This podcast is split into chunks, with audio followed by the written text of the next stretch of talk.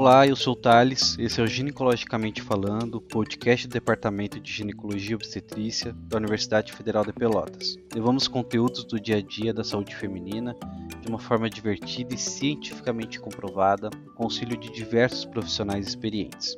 Como informado semana passada, o assunto de hoje foi dividido em duas partes. A primeira, a qual abordamos a suplementação pré-concepcional, e a segunda parte, no caso de hoje, falaremos sobre a suplementação durante a gestação e aleitamento materno. Da mesma forma que a suplementação pré-concepcional, a suplementação gestacional e no aleitamento materno é um assunto pouco abordado, embora muito importante. Você sabe o porquê da necessidade do ferro e dos demais nutrientes para a gestante? Sabem que devem ser suplementadas na quantidade no momento adequados. E também tem os efeitos do ômega 3 para o desenvolvimento fetal. Será que é possível deixar o leite materno mais nutritivo do que ele já é? É indicado? São várias perguntas e muitas dúvidas que não acabam mais. E por isso estamos aqui hoje novamente com o Dr. Luiz Steffens, em continuação da nossa conversa sobre suplementação. Vamos ouvir mais um pouquinho sobre esse tema. Lembrando que o Dr. Luiz já abordou a respeito da suplementação do Gestam Blues para prevenir o Baby Blues, falou conosco ali sobre a questão do suplementação pré-concepcional, então vai ali no Spotify, ouve essa, essa primeira e essa segunda rodada de conversa e vamos seguir para essa terceira, como todos já que nos ouviram aí já sabem, Dr. Luiz é médico e ginecologista obstetra, também é diretor da Bezans Health Care, inclusive mais uma vez, gostaria de agradecer ao apoio da Bezans, que nos ajudou a trazer essa aula sobre suplementação, dividida em três partes. Também obrigado ao Dr. Luiz, que novamente está aqui conosco. Então, Dr. Luiz, boa noite. Boa noite, Thales. Obrigado mais uma vez. Boa noite a todos os nossos ouvintes, né? E aí, com uma mensagem da Bezans Healthcare a empresa que está presente em todas as fases da mulher.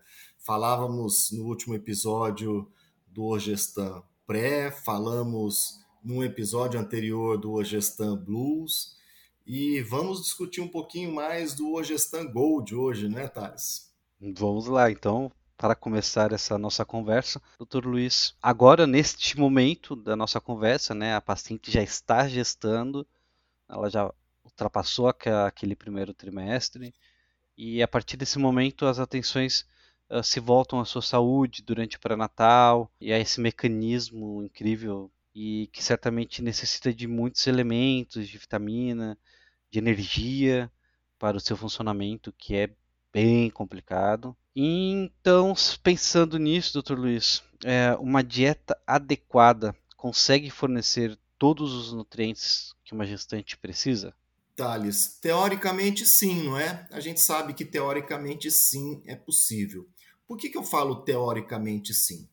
Nós encontramos diferentes hábitos alimentares em diferentes é, regiões do Brasil. O Brasil é um país com dimensões continentais, com hábitos alimentares diferentes, e nós sabemos que cada um dos elementos necessários para um bom desenvolvimento fetal, ele vai ser encontrado em diferentes alimentos também. Então eu precisaria incluir, a gente falava no último episódio sobre a pré-concepção, a importância da colina.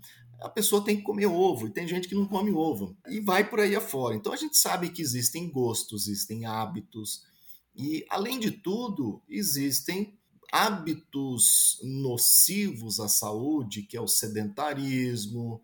Esse sedentarismo leva as pessoas a consumirem alimentos às vezes mais calóricos, alimentos processados devido à velocidade da vida, a pessoa não tem mais tempo de preparar aquela boa e velha refeição. Isso acaba levando a um prejuízo na alimentação, na nutrição, impactando a absorção de cada um dos nutrientes, vitaminas e minerais necessários para esse bom desenvolvimento. Então, sim, teoricamente é possível, mas a gente sabe que na prática isso não acontece nos dias de hoje. E quais seriam os principais nutrientes necessários nesta fase gestacional da mulher? Eles são muitos? Quais são? Olha, tem estudos publicados na literatura, esses estudos são estudos populacionais. No último episódio eu mencionei lá atrás, da década de 90, um estudo publicado em 91 no Lancet, um estudo em inglês, estudo do Xysel em 92, esse estudo foi publicado no New England, mostrando a importância do ácido fólico. Mas tem também a importância do ferro, tem a importância do zinco, tem a importância do ômega, a gente pode comentar com mais detalhes mais à frente. Coisas que não estavam no nosso radar antigamente. Antigamente nós acompanhávamos a gestante clinicamente, é, eventualmente falávamos do ferro, depois da década de 90 veio a importância do ácido fólico. O nosso Gestan Gold, por exemplo, ele tem metilfolato, como já falamos também do metilfolato no último episódio.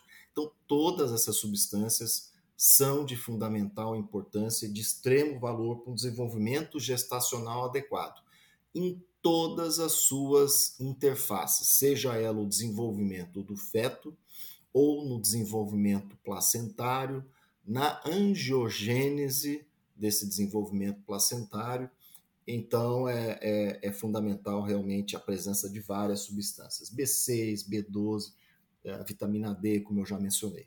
O ferro, nós sabemos que ele tem um papel muito importante nas gestantes. Ele deve ser sempre suplementado. Quando nós olhamos um, um hemograma né, de uma gestante ali naqueles exames do primeiro trimestre, segundo trimestre, nós vemos que ocorre um, um certo grau de anemia. É necessário corrigirmos isso ou, ou é assim mesmo quando começa a suplementação de ferro? Olha só, esse tema é interessante. A gente acabou de falar no outro episódio que o ferro ele está até presente em alguns alimentos é, de uma forma mandatória, né, para que as pessoas consumam mais ferro. Ou seja, as autoridades sanitárias sabem que a população consome pouco. Existe uma prevalência bastante grande de anemia na população. Então é importante ter essa fortificação com ferro. Então já sabemos que sim, existe uma necessidade e é importante que a gente faça de maneira adequada. Por quê? Você falou aí, você me perguntou se quando a gente analisa o hemograma na gestante, qual, como é que é o grau de anemia e como é que a gente corrige, se é assim mesmo. Quando a pessoa não está grávida, né, essa mulher não grávida, a gente deve olhar para os níveis de hemoglobina, por assim dizer. Basicamente, hemoglobina, a gente olhando. Mulheres com hemoglobina em torno de 12, ela não está anêmica. Abaixo de 12, eu vou considerá-la anêmica. Mas o que, que acontece com a grávida? A grávida sofre um processo que a gente chama de hemodiluição. Então, essa hemoglobina vai baixar, mas ela não está com anemia. Ela sofreu um aumento de líquido circulante. E esse pico vai acontecer por volta de 24 até 32 semanas.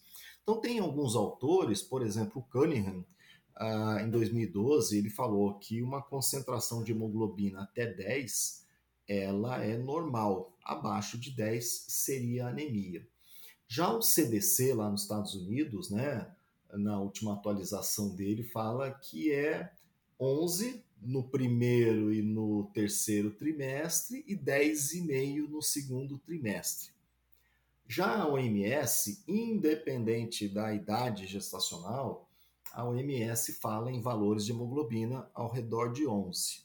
Então é importante uh, a gente acabar seguindo esse, esse número, né? Gestante, tá com 11, até 11 a gente considera que ela esteja normal, então eu faço apenas uma suplementação das doses diárias recomendadas, e aqui eu vou citar até o exemplo do nosso Ogestan Gold, ele fornece 27 miligramas de ferro, para que essa paciente tenha uma manutenção desses níveis adequados.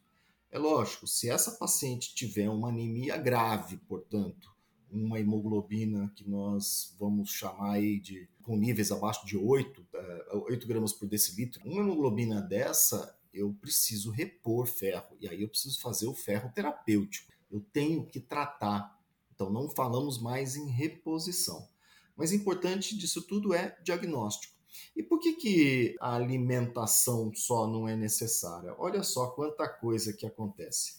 Quando eu falo em suplementação e gestação, eu preciso saber quantos filhos essa mulher tem. O intervalo interpartal, a mulher perde nutriente, a mulher perde sangue. Se ela engravida em seguida, ela é uma paciente que merece atenção porque ela não teve tempo de se recuperar.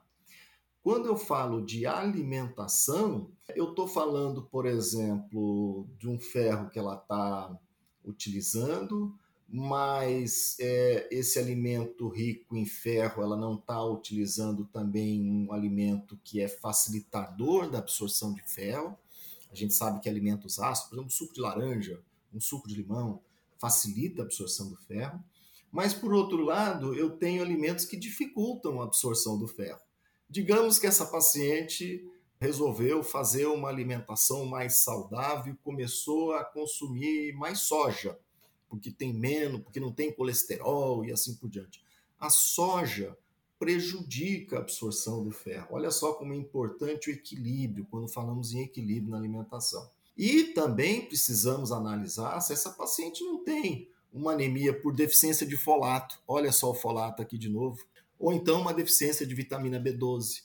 Olha a importância de outras vitaminas que você perguntava eh, anteriormente aqui. Então, quando falamos em suplementação, é importante, de novo, uma análise criteriosa dessa gestante, dos seus hábitos alimentares, dos seus níveis é, de B12, eventualmente de folato, para que a gente possa fazer uma suplementação adequada. E como eu mencionei, o Ogestan Gold, por exemplo, ele fornece 100% da IDR para essas pacientes. Né? Doutor Luiz, e quando que nós começamos a suplementar com ferro a gestante? É importante que a gente faça, quando a gente fala em suplementação, eu estou falando em manutenção dos níveis necessários. Ou seja, aquilo que eu gasto é aquilo que eu consumo. Vamos imaginar o teu carro. O teu carro cabe lá 50 litros de gasolina. E você anda por dia uma quilometragem que vai gastar aqueles 50 litros. Acho que vai dar muito, vai dar uns 500 quilômetros. Né? Vamos, dizer que você usa uma semana esse carro. e aí, é, toda semana você abastece de novo. Não adianta você botar 55, botar, porque vai transbordar, vai aquela gasolina vai vazar, você, você vai perder, você não vai usar. No caso do ferro, é, é ruim até, porque se a pessoa tem uma, um nível, uma hemoglobina normal, o excesso de ferro poderá causar problemas. Então é importantíssimo que a gente faça desde o início da gestação aí uma suplementação de ferro com esses níveis adequados. Então aquele período, né, você fez o uso de um ogestan pré, aquela grávida se preparou, ela engravidou, utilizou aquele ogestan pré que tem o, o metilfolato e o, a colina logo no início, que é importante para aquele desenvolvimento do, embrião. E lá no terceiro mês ela começa a fazer essa suplementação com o Ogestan Gold. Ela faz essa mudança para que ela possa ter uma suplementação adequada dentro do IDR para que ela não tenha prejuízo ela vai ter uma hemodiluição, o colega obstetra vai acompanhar os níveis de hemoglobina dela, estando dentro dos níveis normais, que eu mencionei agora há pouco, essa paciente continua fazendo o que a gente chama de suplementação. Ela só vai fazer tratamento se ela tiver anemia. E, obviamente, essa anemia tem que ser muito bem investigada antes disso. No início da nossa conversa, o senhor citou o ômega 3. Eu gostaria agora de saber quais são os benefícios que ele traz para essa gestante. Eu já ouvi em ambulatório, no hospital, uma queixa bem comum que é a questão do gosto de peixe. Ele necessariamente vai ter o gosto de peixe?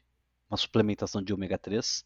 Olha só, ômega 3, né? Ômega 3 ou DHA. O ômega 3 ele é composto de DHA e EPA o nosso Ogestan Gold ele tem o DHA, que é o ácido docosahexanoico. Tem vários benefícios para essa substância quando a gente fala em gestação. A literatura mostra que a idade gestacional chega a uma idade maior quando a, a mulher tem um consumo de DHA. Mostra que há um desenvolvimento das crianças, e aí nós estamos falando até na vida intraútero, mas até depois do nascimento, aos dois anos, aos três anos, cinco anos, sete anos, no que diz respeito é, melhor acuidade visual, melhor desenvolvimento cognitivo. É muito interessante o que a literatura traz a respeito do DHA.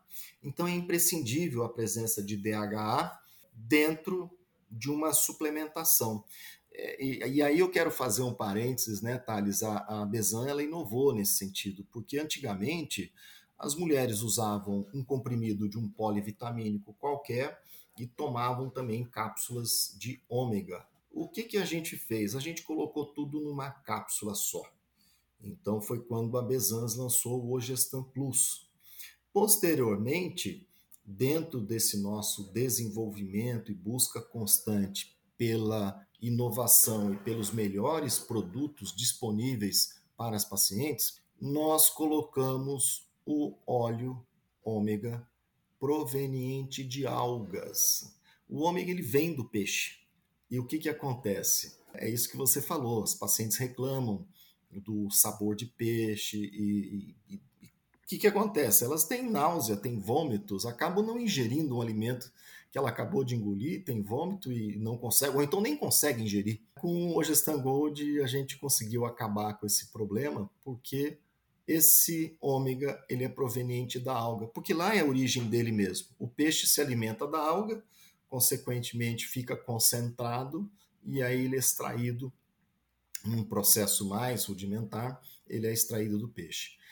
Nós temos fornecedores desse DHA que vem diretamente da alga. Portanto, eu minimizo, minimizo não, eu acabo com o problema da intolerância alimentar e mais do que isso, nós sabemos hoje que eu falei de, de problemas ambientais é, peixes têm concentração, às vezes, de metais pesados. A alga não tem, porque ele é um processo industrial de extração da alga, ele é uma alga desenvolvida e que acaba é, evitando essas contaminações por metais pesados. Olha que interessante, eu não sabia desse detalhe da alga. É por isso que o nosso ginecologicamente falando está aí, para trazer essas informações importantes e interessantes para o público. Olhando ali na questão da, dos polivitamínicos, se a gente pegar uma bula deles, tem uma quantidade enorme de elementos que parece que não acaba mais. Eu queria confirmar com o senhor se realmente é isso, tem, tem muitos elementos. E ali também, nas bulas, tem uma sigla que diz IDR. E eu queria saber o que é e para que serve. Muito boa pergunta. Eu, eu acabei mencionando aqui quando você fez as perguntas aí do ferro, né? Eu falei, olha, vai tomar 27 no Gestan Gold, tem lá 27 miligramas de ferro, que é o IDR, que é 100% do IDR.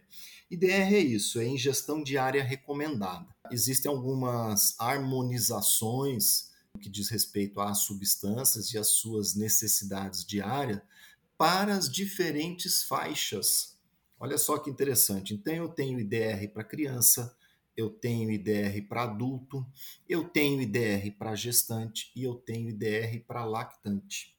Então, quando eu falo que o Ogestan Gold ele tem 27 miligramas de IDR, né, que é 100% de IDR, é que é 27 miligramas é 100% de IDR para gestante.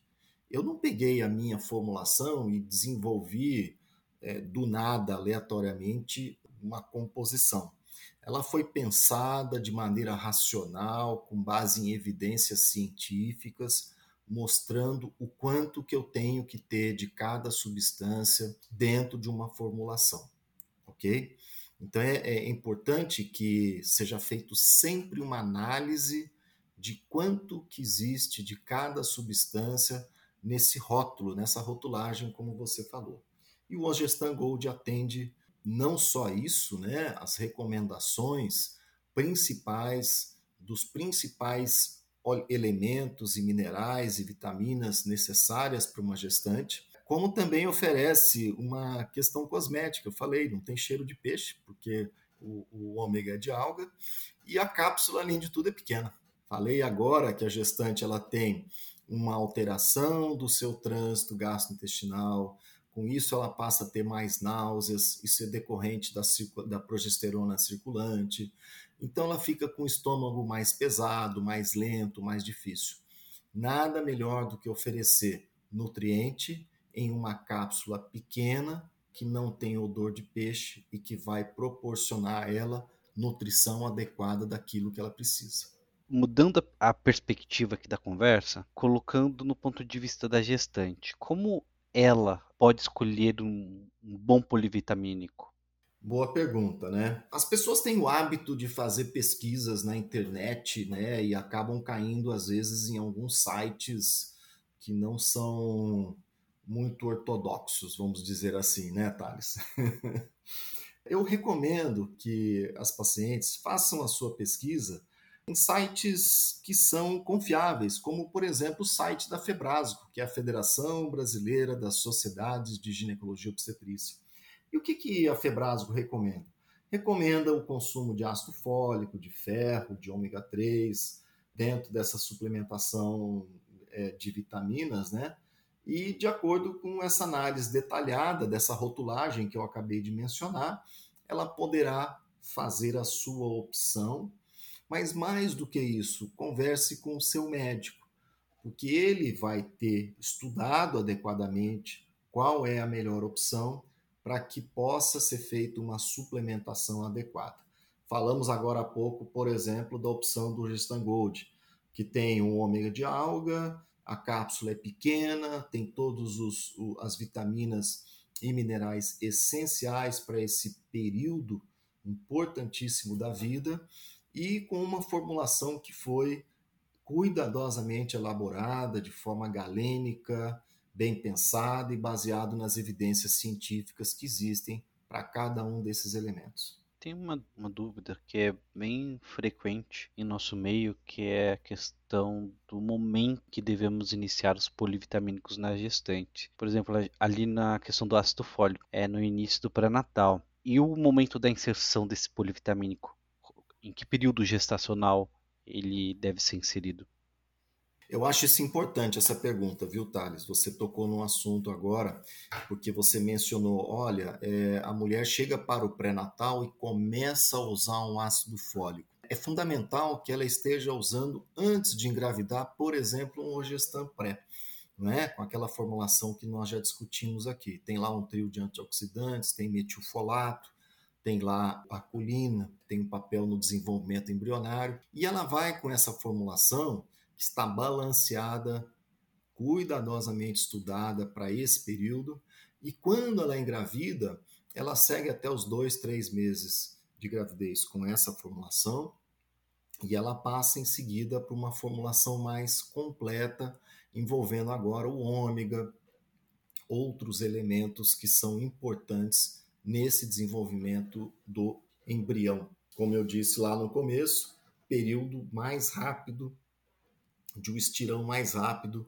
do ser humano, que é o desenvolvimento nesses primeiros nove meses e depois ainda até os seus primeiros dois anos de vida.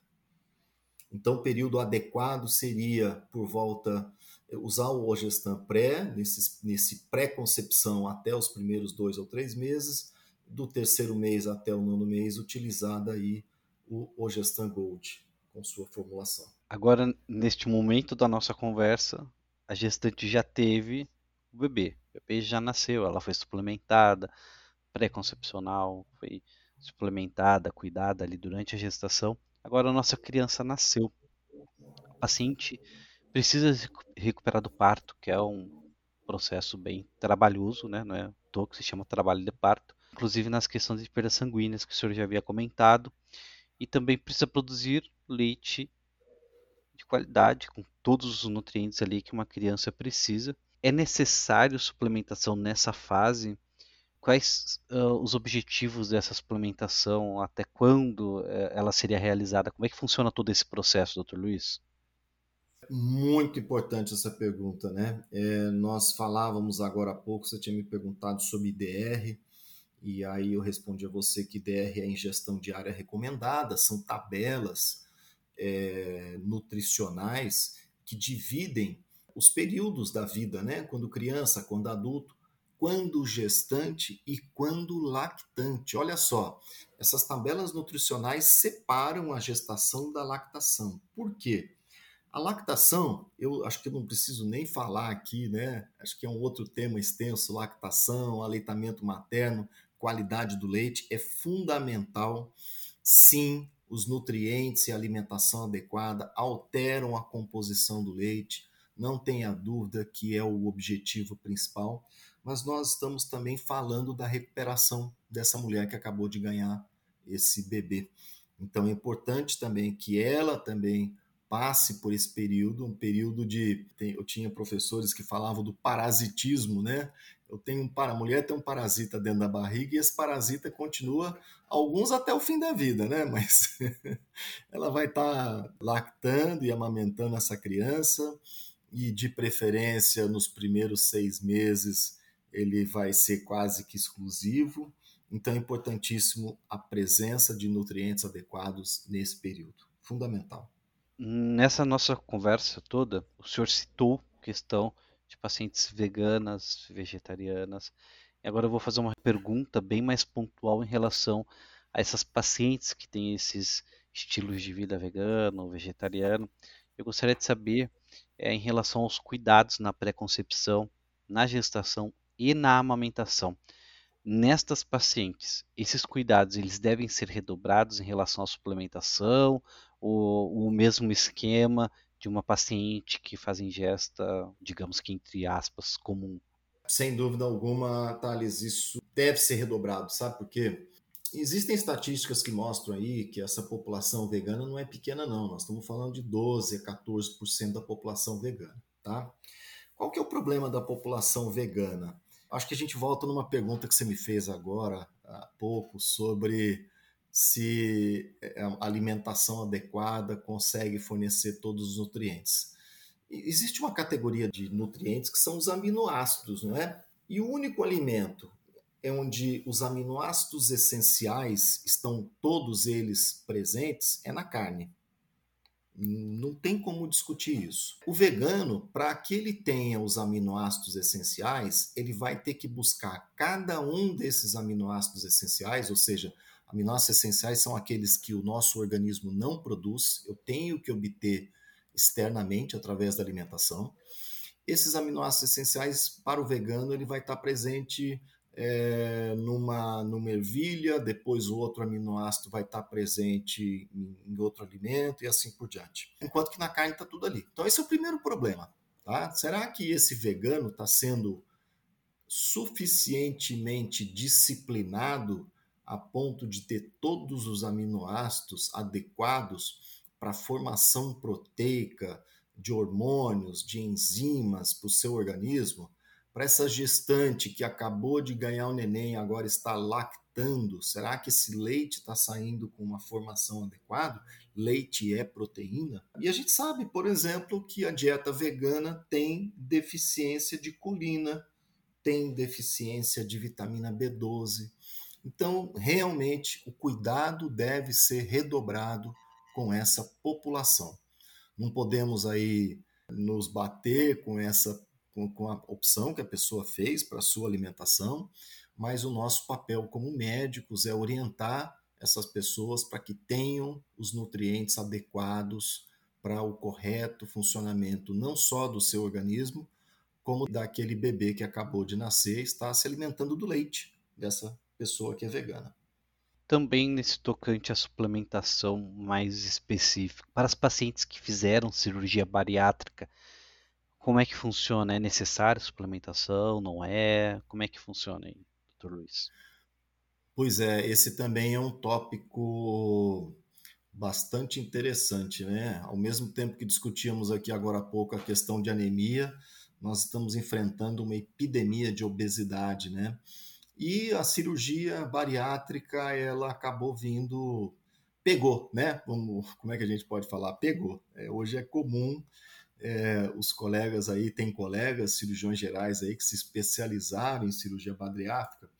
Mas quando eu falo de suplementação, Thales, em cirurgia bariátrica, é, a cirurgia bariátrica não é única, tá? Existem diversas técnicas de cirurgias bariátricas. Existem reduções parciais de estômago, Existem bandas que se colocam ao redor do estômago apenas para diminuir o tamanho do estômago, consequentemente a ingestão alimentar ela é menor. Aí podemos considerar que não há prejuízo na superfície do estômago da mucosa gástrica para absorção de vitaminas, mas existem técnicas mais radicais para obesidades mais graves, em que se reduz o estômago, se reduz o intestino e, consequentemente, há um prejuízo na absorção de diversos alimentos e nutrientes. Então, é importantíssimo que esse paciente tenha um acompanhamento nutricional, mas também do cirurgião, né, por conta dessas diferentes técnicas.